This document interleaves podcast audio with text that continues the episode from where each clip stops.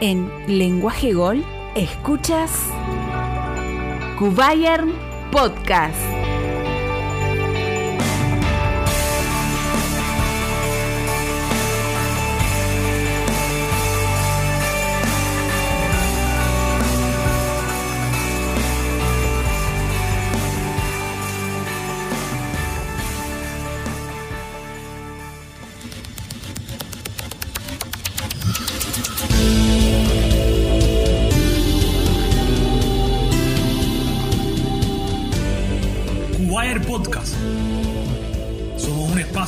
Desde Cuba para debatir y llevarle toda la actualidad del Bayern München y del fútbol alemán.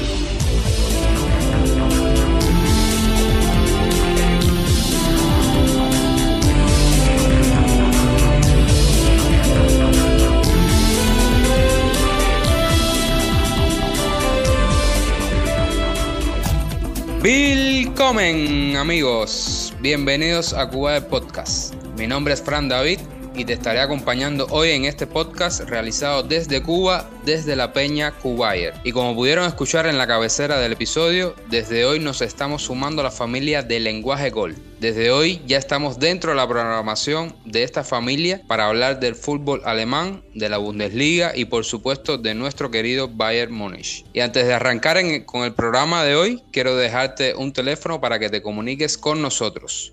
Más 1 786 886 4588.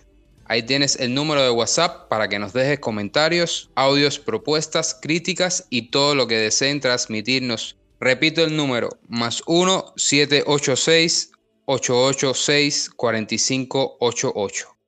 Y también pueden comunicarse a través de nuestra cuenta en Twitter, arroba Podcast, y por las redes sociales de Lenguaje Gol. Ahí tienen todas las vías para que se comuniquen con nosotros. Y ahora sí, el saludo para mi colega Alejandro García, que lo pueden encontrar en Twitter como arroba Ale García-98.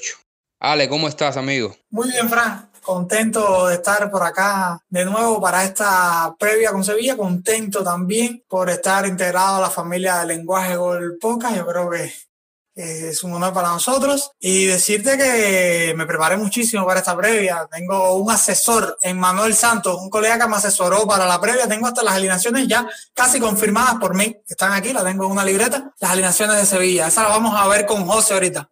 Efectivamente, Ale, como bien dices, todo el equipo está muy contento por la invitación que nos hicieron desde Lenguaje Gol. Y bueno, desde acá enviarle un saludo a todo el equipo de Lenguaje de Gol. Son varios podcasts hablando de fútbol. Y también el saludo para, para tu amigo, para tu amigo que te informó del Sevilla. Y así como a nuestro amigo Adrián Cáceres, nuestro host de siempre, que bueno, por cuestiones de trabajo no pudo acompañarnos hoy. Así que Ale, hoy te toca, hoy te toca acompañarme en esta previa, te toca soportarme en este rol. No es por nada, pero esto hay que avisarlo con horas de antelación, ¿eh? Yo quiero ver, ¿dónde está Adrián? No, esto no, no importa. Vamos a compartir hoy y estoy seguro que esta época va a quedar muy bueno. Tendremos Bundesliga, eh, tendremos la previa contra Sevilla, Frank. Yo sé que tú también te preparaste, no lo dijiste, no lo dijiste de frente, pero sé que también te preparaste. Sí, claro, siempre, siempre uno se prepara y más cuando tiene a pocas horas una final. Con muchas ganas, con muchas ganas de, ver esa final y disfrutarla. Y bueno, como bien decías, hoy tenemos, hoy tenemos un programa bien cargadito, como siempre, como casi siempre. Tenemos como plato fuerte la final, ya antes mencionada, este jueves en Budapest, entre el Bayern y el Sevilla. Pero antes, antes vamos a repasar lo sucedido en la primera fecha de la Bundesliga. Nuestro colega Darien Medina nos preparó los highlights de la primera jornada, donde destacaron las victorias de Dortmund frente al Gladbach. Y el viernes el triple campeón, el Bayern de Múnich, volvió a marcar ocho goles nuevamente, pero esta vez frente al Schalke, que se quedó en cero. Y bueno, además de estos dos partidos, pues nada, la Bundesliga siempre nos deja partidos muy interesantes y muchos goles. Así que nada, le paso el balón al amigo Darien para que nos comente qué pasó en esta primera jornada. Sí, muchas gracias, Fran. Un abrazo para ti, para Ale también desde la distancia. Un saludo futbolero para todos los amigos y todas las amigas que nos escuchan. Pues bien, regresó la Bundesliga felizmente y por ende lo hizo el Bayern. Y lo hicimos con una nueva goleada a la cuenta de los bávaros. La cifra nuevamente fue de 8 goles ante un Schalke 04 que poco pudo hacer sobre la cancha ante un rival que los afició en todo momento. Ya lo decía Thomas Müller en una de las declaraciones tras el partido, en donde comentaba que con la facilidad que se sintieron sobre la cancha. Pero más allá del marcador y del análisis que se puede hacer del partido, el mismo nos dejó algunos datos y estadísticas que quiero comentarles. Pues bien, quiero comenzar con la de ese chico internacional inglés, pero nacido en Stuttgart, que se trata de Jamal Musiala, que con minuto puede crecer muchísimo. Pues bien, el muchacho se convirtió en el goleador más joven del Bayern en anotar en la Bundesliga. Sí, lo hizo con 17 años y 205 días, superando de esa manera a Roque Santa Cruz, quien poseía la anterior marca, cuando lo hizo con 18 años y 12 días. Y si este chico apenas comienza, Thomas Müller sigue alargando su legado en el equipo de sus amores. El más bávaro de los bávaros marcó su gol 200 con el Bayern. Para eso ha necesitado 536 partidos y solo 3 jugadores, escuche bien, solo 3 jugadores han logrado más goles que Thomas Müller. Bueno, eso desde el ascenso del equipo a la Bundesliga. Han sido Jen Müller con 517, Lewandowski 247 y Rummenigge con 217. Y ya que mencionaba anteriormente al polaco, hay que señalar que en este partido fue su décimo consecutivo marcando la Bundesliga, algo que nadie lo había logrado en la primera división alemana. Además aprovecho para recomendarle a los amigos que busquen la asistencia que le dio a Thomas Müller. Verdaderamente tuvo una joya del polaco que dentro del área se inventó una rabón espectacular para dejársela a Thomas Müller entrando solo al área. Pues bien, y si este partido tenía un incentivo especial, bueno, más allá del debut del Bayern en esta temporada, era el de ver al héroe Sané.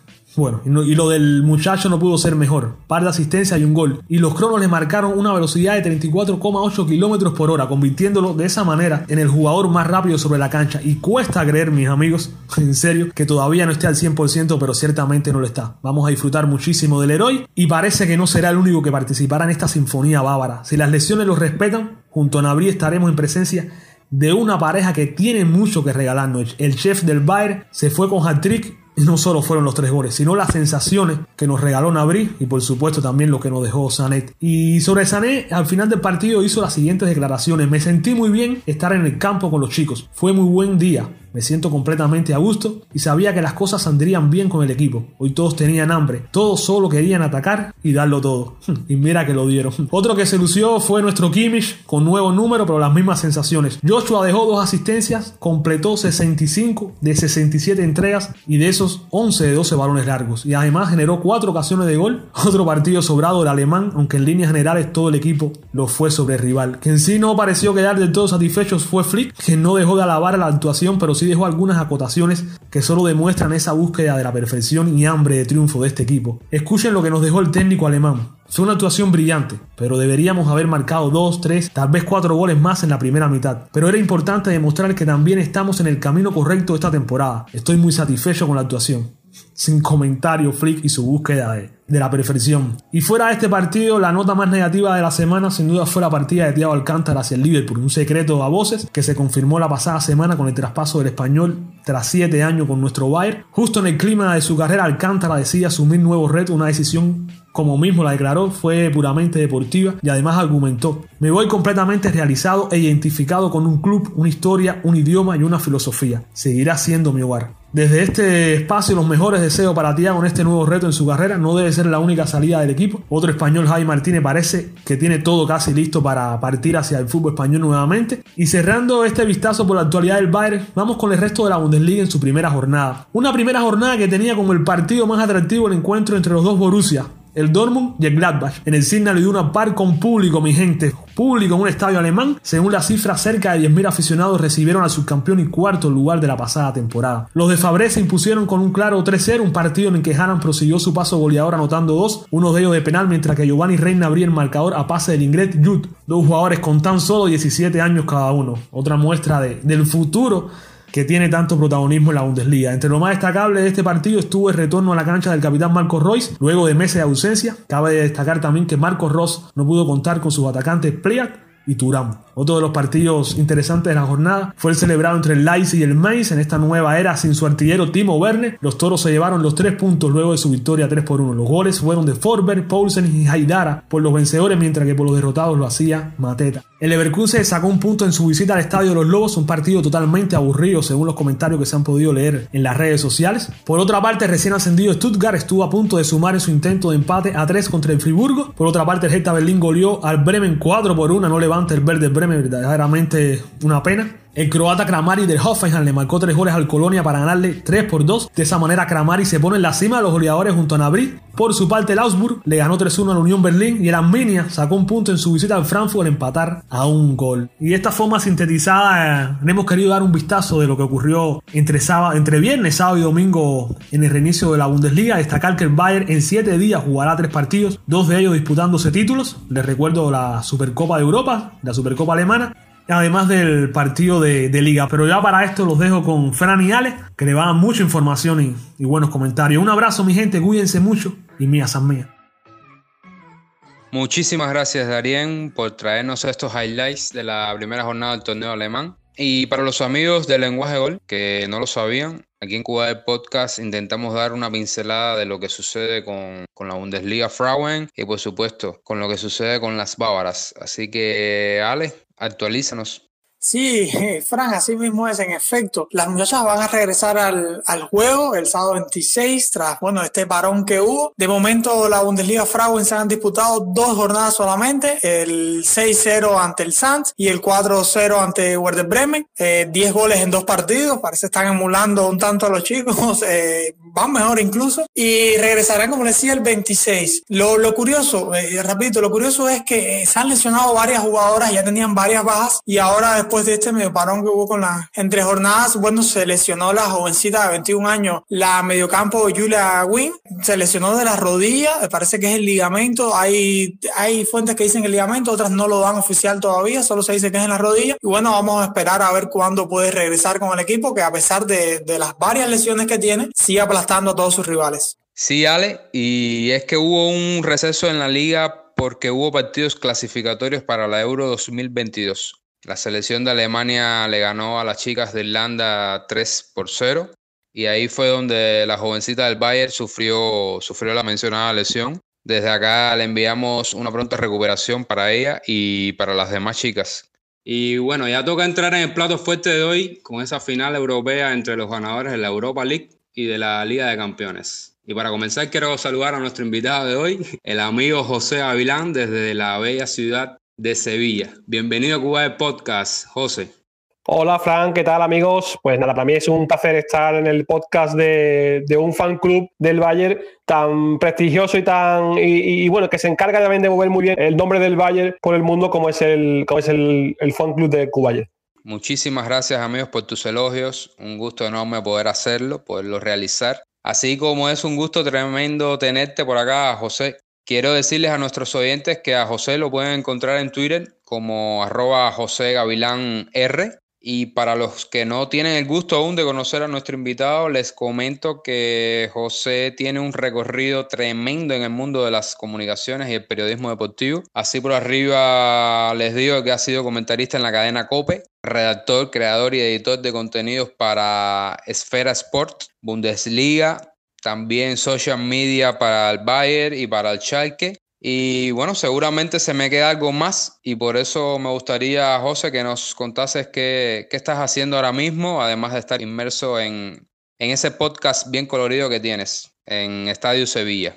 Sí, bueno, pues actualmente eh, el tema de la Bundesliga en español está algo paralizado, pero sí que seguimos trabajando para, para las cuentas en español de Bayern Múnich y Schalke 04. Y, y bueno, como bien dices, pues trabajando un poco a nivel local en Sevilla con un podcast que tenía ganas de hacer de fútbol sevillano en el que tratamos la actualidad de Sevilla Fútbol Club, de Betis y del fútbol femenino aquí en Sevilla. Así que, bueno, esta semana también un poco ocupado porque evidentemente tenemos esa gran cita del jueves eh, por delante y, por lo tanto ambos podcasts, el de Cubayer y el de Estadio Sevilla, pues estamos ahí trabajando para darle el mejor contenido posible a nuestra comunidad. Qué bueno, qué bueno. Sí, los otros días estuve escuchando Estadio Sevilla, realmente tienes una tarea ahí bastante compleja llevando a ambos clubes, ¿no? Esa rivalidad de la ciudad. Sí, bueno, sí. no, no, te decía que, que, es una ciudad muy, muy futbolera y es una ciudad en la que es verdad que es difícil, eh, bueno, decantarse o ponerse la bufanda de uno u otro equipo intentamos hacerlo lo más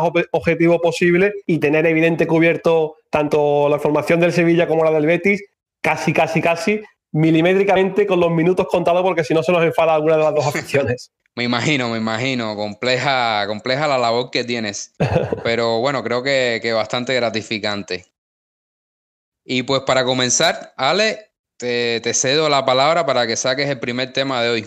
Sí, gracias, Frank. A ver, José, vamos a empezar eh, actualizando un poco. Es verdad que el mercado aún no ha cerrado, pero bueno, con lo que se va a enfrentar este Bayern contra este Sevilla, me imagino que si de aquí a, que se dé el pitazo inicial llega algún que otro jugador a ambas plantillas no juegue ese partido, por una cuestión pura de lógica de teamwork, digamos. Y me gustaría que me actualicen un tanto el Sevilla. Por supuesto, todos conocemos, digamos, los más mediáticos, la salida de Vanega, la llegada de Rakitic, muy buen fichaje, pero ese equipo, ¿cómo se ha manejado en el mercado previo a esta final de la Supercopa Europa?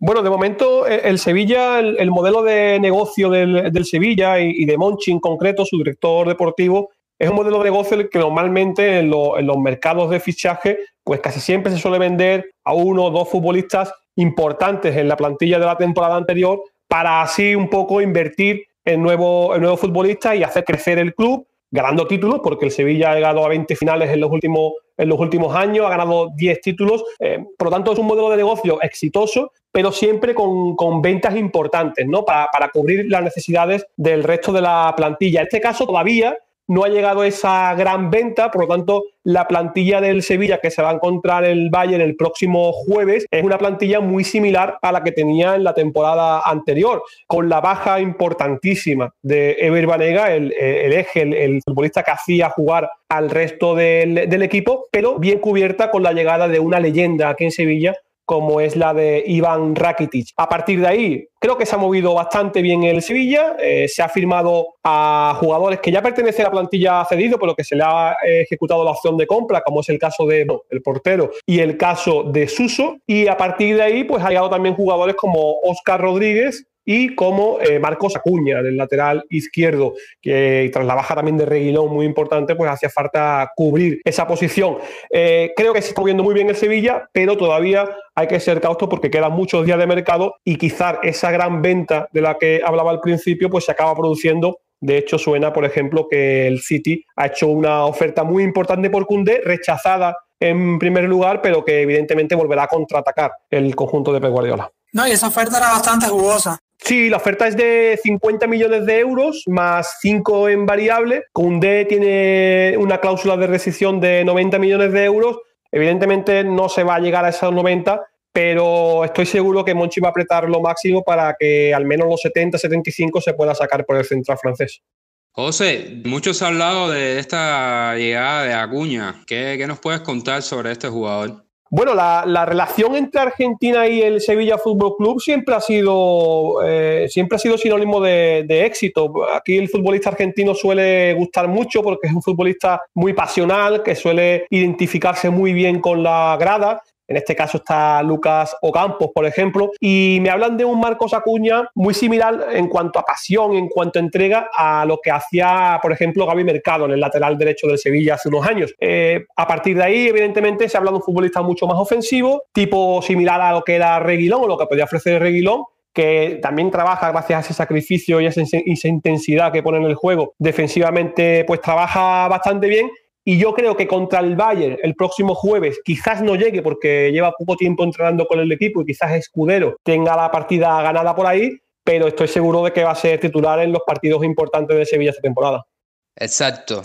Creo que todo, que todo indica a que el argentino sea parte fundamental del esquema de, de Julen esta temporada. Y ahora quiero que ambos me respondan lo siguiente. Y es que viendo los últimos juegos del Bayern, hablo de los partidos por Champions League, desde octavos de final hacia acá. Y bueno, el encuentro del viernes frente al Schalke en la primera jornada de la Bundesliga, Pues nada, podemos decir que, el factor común ha sido la, la, filosofía de salir a matar o a morir, con una presión altísima, asfixiante por momentos, con mucha fuerza y velocidad.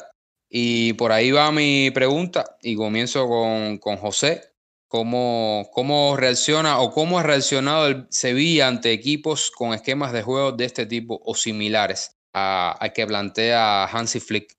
Bueno, eh, yo creo que el Sevilla no va a esperar al, al Bayern. Yo creo que el Sevilla quizás aguante el primer cuarto de hora, 20 minutos arrollador del conjunto de Hansi Flick. Suele ser así, por una intensidad muy alta desde el principio del partido. Es verdad que también acaba así los partidos, pero bueno, eh, creo que el Sevilla intentará aguantar esos 15, 20 primeros minutos, pero creo que no se va a sentir acomplejado ante el Bayern, a pesar de los números del Bayern, de la forma en la que está ganando, porque creo que también tiene recursos y porque hablamos de un técnico como es Julen Lopetegui, muy intervencionista en el juego. Es decir, si ve que algo no está funcionando del todo bien durante el partido, Julen Lopetegui tiene esa capacidad para tocar y para tocar piezas y para cambiar ya no solamente de jugadores, sino durante el partido, de esquema y demás, para intentar de buscar eh, solución a, los problemas que vayan surgiendo durante el partido.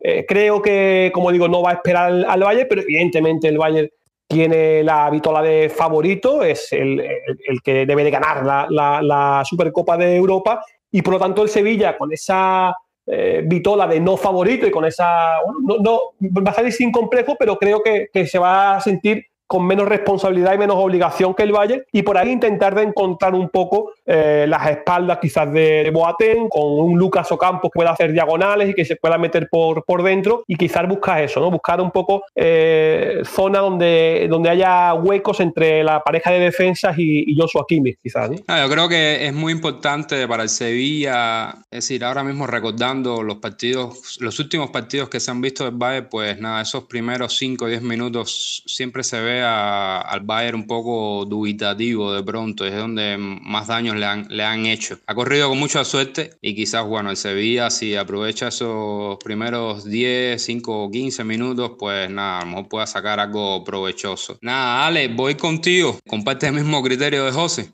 Sí, yo creo que va por ahí. Yo creo que eh, en parte porque quizás por las formas, sobre todo que se ha visto el Bayern, no le debe ir quedando otro remedio a Sevilla, porque tratar de, de hacer la contraparte al Bayern de, de tú para tu máximo campo creo que es muy difícil. El esquema de Sevilla es un tanto bastante parecido al del Bayern en algunas cosas, no en todo, pero bueno, salvando la, la diferencia de calidad de los, de los jugadores. Yo lo que sí me llama la atención, por ejemplo, Bayern PSG final de Champions, eh, lo, digamos la delantera PSG mucho más rápido y lo supieron anular bien. Yo creo que Flick también va a tratar sobre todo de coger a Campos y quizás Isuso ver el partido, creo que por ahí va, va la estrategia, porque De Jong no es tan rápido como, no sé, ahora haciendo la semejanza como lo pudo ser eh, Neymar o como lo, como lo pudo ser Memphis contra el Lyon. Yo creo que por ahí Flick va a tratar de neutralizar las piezas de, de Sevilla. Y Frank, con tanto que decías ahorita de los primeros minutos esos del Bayern, de que no es tan efectivo, que tenido suerte, no, yo no, no diría que es suerte, pero yo te diría que han tenido a Manu Neuer ahí que es importantísimo en este tipo de partidos. No, definitivamente. Manu es pieza fundamental también a la hora de la defensa del Bayern, sobre todo esos momentos en los que, que más daño puede hacer el, el club sevillista. Sí, eh, sí no, quería, apuntar, si, si, recordamos partidos, el, el propio 8-2 del Barcelona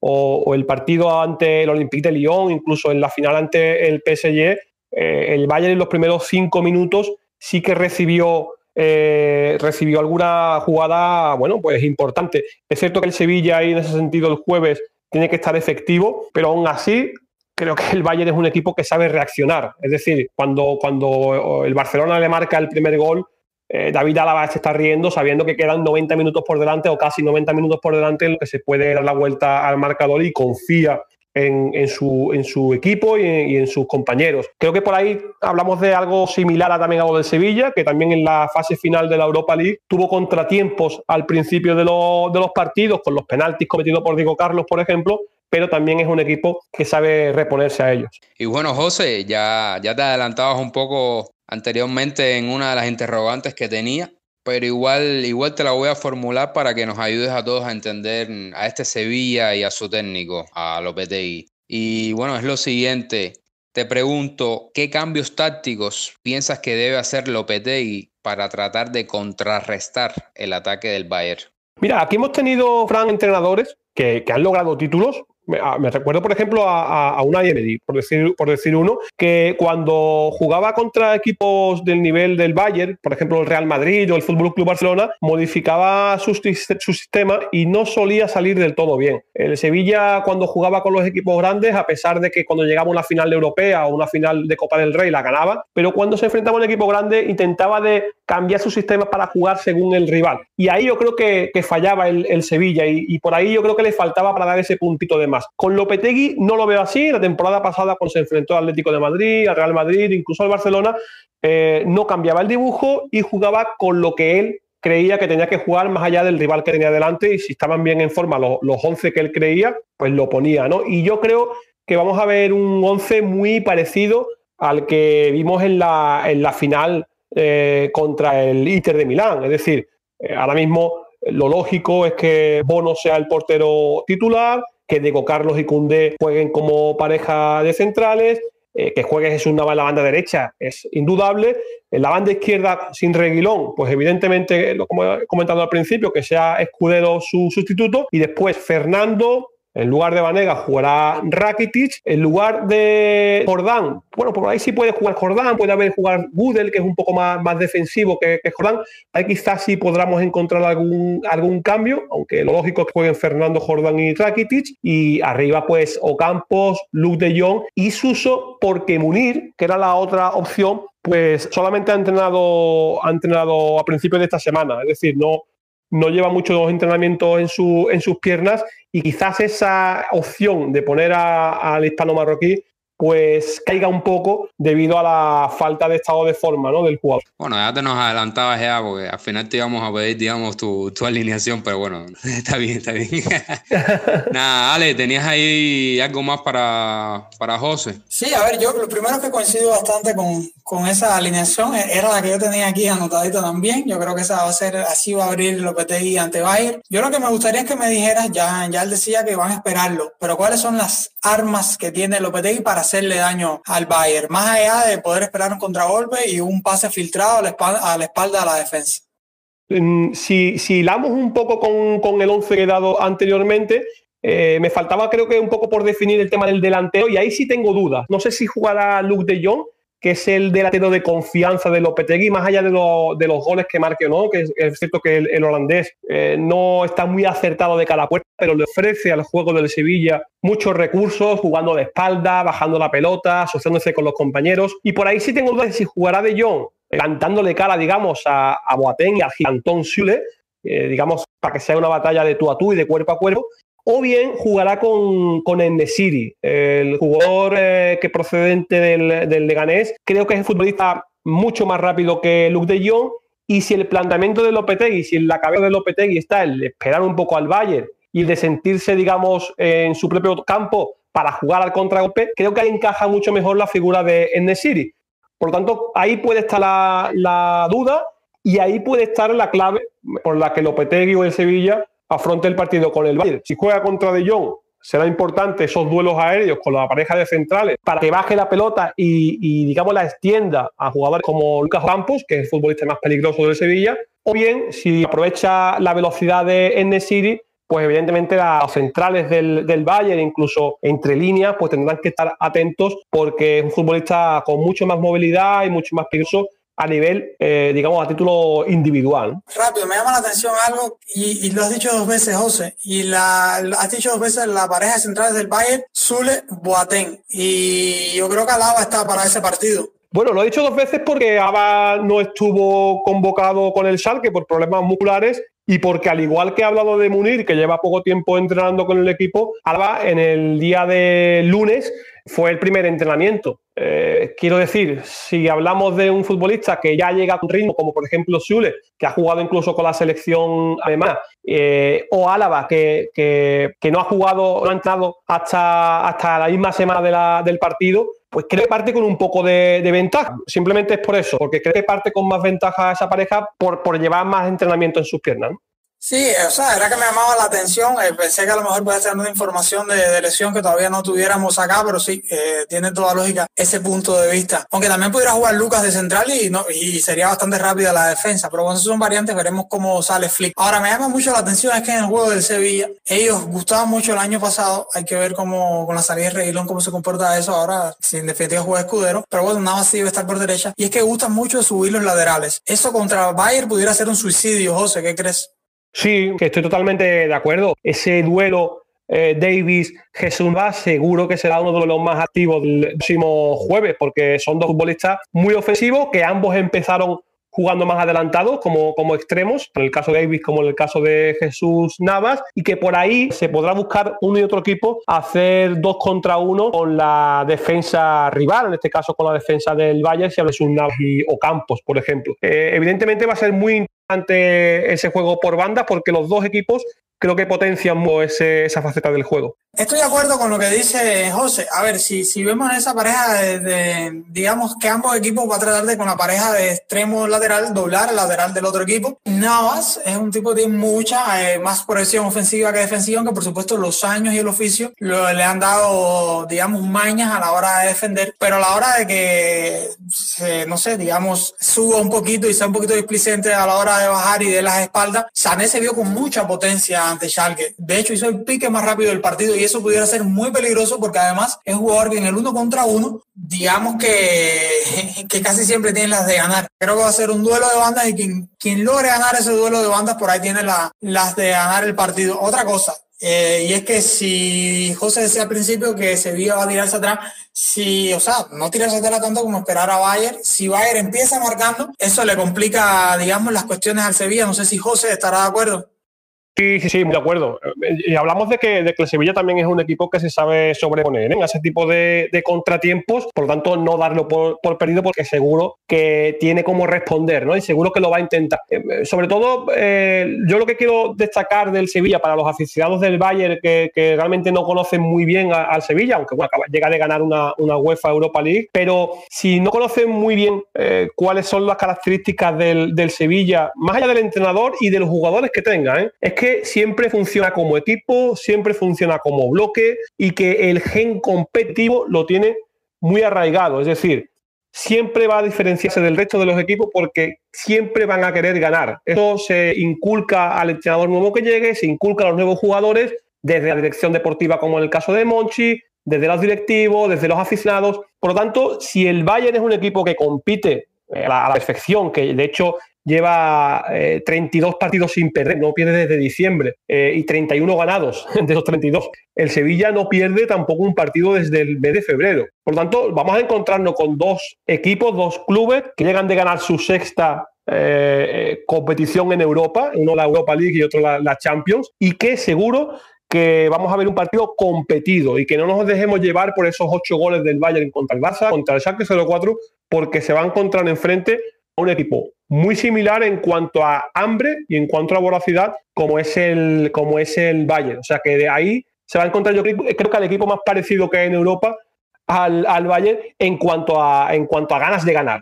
Sí, creo que y me, y me, robabas lo que lo que iba a decir ahora. Eh, realmente son dos equipos con, con, ese gen competitivo y que casualmente ambos acaban de ganar su sexta su sexto trofeo a nivel europeo. Bastante interesante este, este dato realmente. Ale, ¿qué ibas a decir? Sí, sí, es que coincidido nuevamente. Eh, el Sevilla, por eso al principio decía que tiene un, no solo esquema, es que es un equipo bastante parecido al Bayern, lo que digamos que con unas diferencias de que eh, posiciones puntuales, los picos de calidad que pueden tener los jugadores que arman el 11 pero, pero es un equipo muy parecido y que la va a pelear. Y otra cosa es, los aficionados no se pueden acostumbrar a que el Bayern siempre flixa que rodillo y aplasta el siguiente equipo. No, o sea, eh, no, no, no, puede ser así, no se puede esperar ocho goles. Yo creo que eh, un 2-1, no sé, el resultado que sea, por, por, más de un gol incluso, es muy buen resultado. Lo que importa es ganar el torneo. Y yo creo que el partido va a ir por ahí, creo que va a ser un partido cerrado, no va a ser un partido de muchos goles. Creo que va a ser una final bastante parecida a la de PSG Bayern, o puede ser vaya, con más goles, pero competitividad como lo fue la, de Sevilla-Inter. No sé, es, la opinión que tengo, creo que va a ser un muy buen partido de fútbol. Ahora, José, casi para cerrar, eh, el partido va a ser en Budapest, una situación bastante complicada con el coronavirus. Me gustaría que me dijeras cómo están las cosas por allá, ya que va a haber público. Bueno, la situación en, España ha vuelto, ha vuelto a empeorar. Eh, parece que de nuevo eh, esa famosa curva de contagiados vuelve, vuelve a ser exponencial. Por lo tanto, la situación en el país no, no es fácil.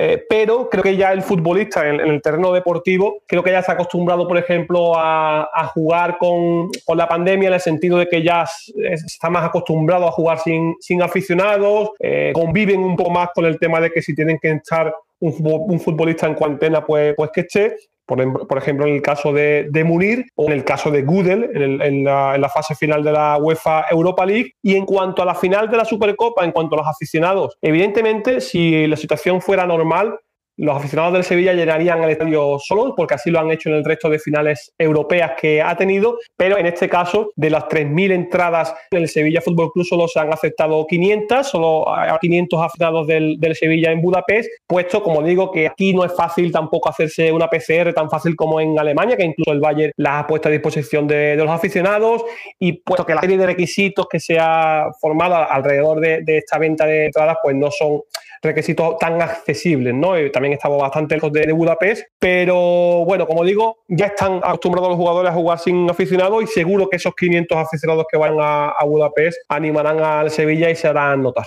Entonces por ahí el Bayern tiene otra pequeña ventaja y es que va a tener, a lo mejor no llegan los 3.000 exactos, pero sí gran, gran cantidad de público porque como decías, ellos facilitaron eh, los PCR, va a tener más público entonces Bayern, por lo que me dices. Sí, sí, sí, Bayern irán los 3.000 aficionados al, al estadio, viajarán los 3.000 y en el caso de Sevilla habrá 500. Así que por ahí, en las gradas, sí que, sí que ganará el Bayern seguro. bueno, a mí... Dato interesante. No, Fran, espérate, antes de despedirme, sabes que aquí de Cuba Podcast los invitados siempre tienen que sudar un poquito, no puede ser todo tan fácil. José, anímate, no sé si te gusta tirarte a la oficina, dinos cómo queda el partido. Bueno, pues yo creo que el Bayern ganará el partido, esa categoría de favorito la va a hacer valer y creo que se va a la final de la Supercopa no sin sudar como, como está haciendo yo, sino que lo pasará, no lo pasará bien del todo, pero creo que sí que se lo llevará. Voy a poner un 3-1, por ejemplo. Ya, ¿y tú? Yo todavía lo estoy pensando. Fui muy guapito para mandarlo a la guerra y todavía lo estoy pensando. Voy a ir ahora. En un segundo. Yo, yo creo que por ahí un 3-1 igual es el resultado. No es facilismo. Yo igual lo pienso que esté por ahí. O incluso un 3-2 pudiera ser si se veía aprieta final del partido y Silva lo está resolviendo. Mm, ¿Y tú, Frank? Yo voy a ser un poquitico conservador y me parece que, que, no va a ser de tantos goles realmente. Yo creo que son dos entrenadores que muy tácticos y que cuentan con, con buenos jugadores para la ofensiva, pero a pesar de eso yo creo que va a ser más sobre la final que vimos en, en Lisboa. Yo creo que va a ser un 1 a 0 y nada, creo que, que va a marcar Kimmich. soy Kimmich. Tú sabes lo que sería perfecto con el respeto del amigo José que está aquí, y es que el Bayern lo ganara con gol de Sané para que se acabe de estrenar y se lo despoje todo. no, yo creo que sí, yo creo que va a ser, yo creo que sí, que el Bayern sale como favorito, pero sí, creo que va a ser bastante apretado, más allá de que, bueno, igual Lewandowski tiene, supuestamente tiene algunas molestias, Oresca supuestamente también, Davis se guardó también. Alaba. Alaba puede ser una incógnita, aunque este lunes eh, entrenó, retomó los entrenamientos, es decir, ahí digamos que están un poco entre, entre algodones algunos y nada, se vienen tres partidos durante siete días, es decir, el domingo van a jugar también contra el Hoffenheim y el miércoles la Supercopa Alemana contra el Dortmund. Es decir, tienen un calendario bien apretado y quizás a lo mejor por eso sea que, que, están, digamos, guardando un poco los jugadores. Y toca ya despedirnos. toca despedirnos. Ha sido unos buenos minutos aquí conversando con ustedes. Eh, agradecerle a José por, por, aceptar la invitación, a ti Ale por, por estar siempre por acá. Bueno, pues muchas gracias a Ale, gracias también a, a ti, Frank. Para mí es un honor participar con vosotros. Ojalá Bayern y Sevilla lleguen a muchas finales y hablemos muchas veces y se vean, bueno, y, es sin finales, que se vean las caras en, Europa en más de, una ocasión y bueno, animaros a, seguir con el, con el proyecto de Q-Bayer, que realmente hacéis una, labor magnífica y, y bueno, gracias por la invitación y a disfrutar del partido el jueves. Para mí ha sido un gustazo, José, estar acá compartiendo minutos contigo. Esta previa creo que mejor imposible. Eh, así que nada, un gustazo y espero que pronto estés nuevamente por acá en Cuba el podcast con nosotros.